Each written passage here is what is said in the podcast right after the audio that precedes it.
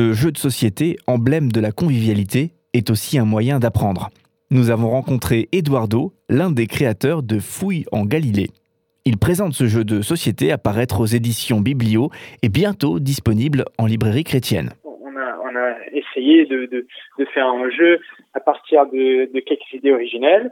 Euh, et, voilà, et le résultat, c'était un jeu qu'on prenait plaisir à jouer, et faire développer une vraie stratégie et aussi faire connaître la Bible d'une façon très intrinsèque à la mécanique du jeu elle-même. Eduardo et les différents créateurs du jeu Fouille en Galilée nous invitent à une découverte innovante des textes de la Bible. Une démarche pédagogique qui vise à utiliser notre mémoire visuelle et spatiale pour mieux comprendre et mémoriser. Un jeu de plateau, c'est tout d'abord un objet, un objet qui est, qui est esthétique, un plateau qui est, qui est beau, qui est là, on se souvient de ce qui, qui est représenté.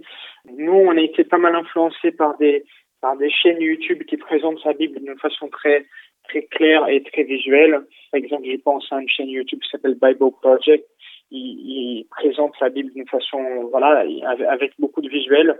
Et ça, parfois, ça me permet de voir des livres de la Bible, euh, pas par des petits morceaux, euh, mais dans son ensemble. Donc, on voit la trame, on voit finalement les, les livres en tant que, que livres pas comme une collection de versets. Avec Fouille en Galilée, les joueurs doivent se lancer dans une quête de reconstitution de textes bibliques. Une panne informatique a en effet détruit les archives que les joueurs doivent reconstituer. On s'imagine qu'on est dans le futur, comme toute l'information a été numérisée et il y a eu une panne informatique, il faut récupérer l'information qui est sous format papier. Euh, il faut aussi euh, aller, récupérer la Bible à partir des manuscrits qui ont été découverts euh, là en Galilée.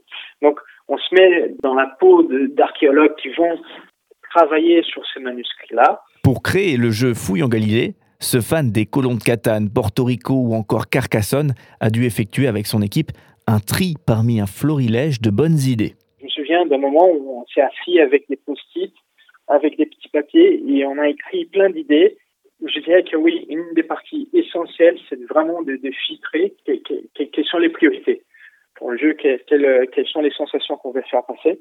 Après, été beaucoup de jouer nous-mêmes.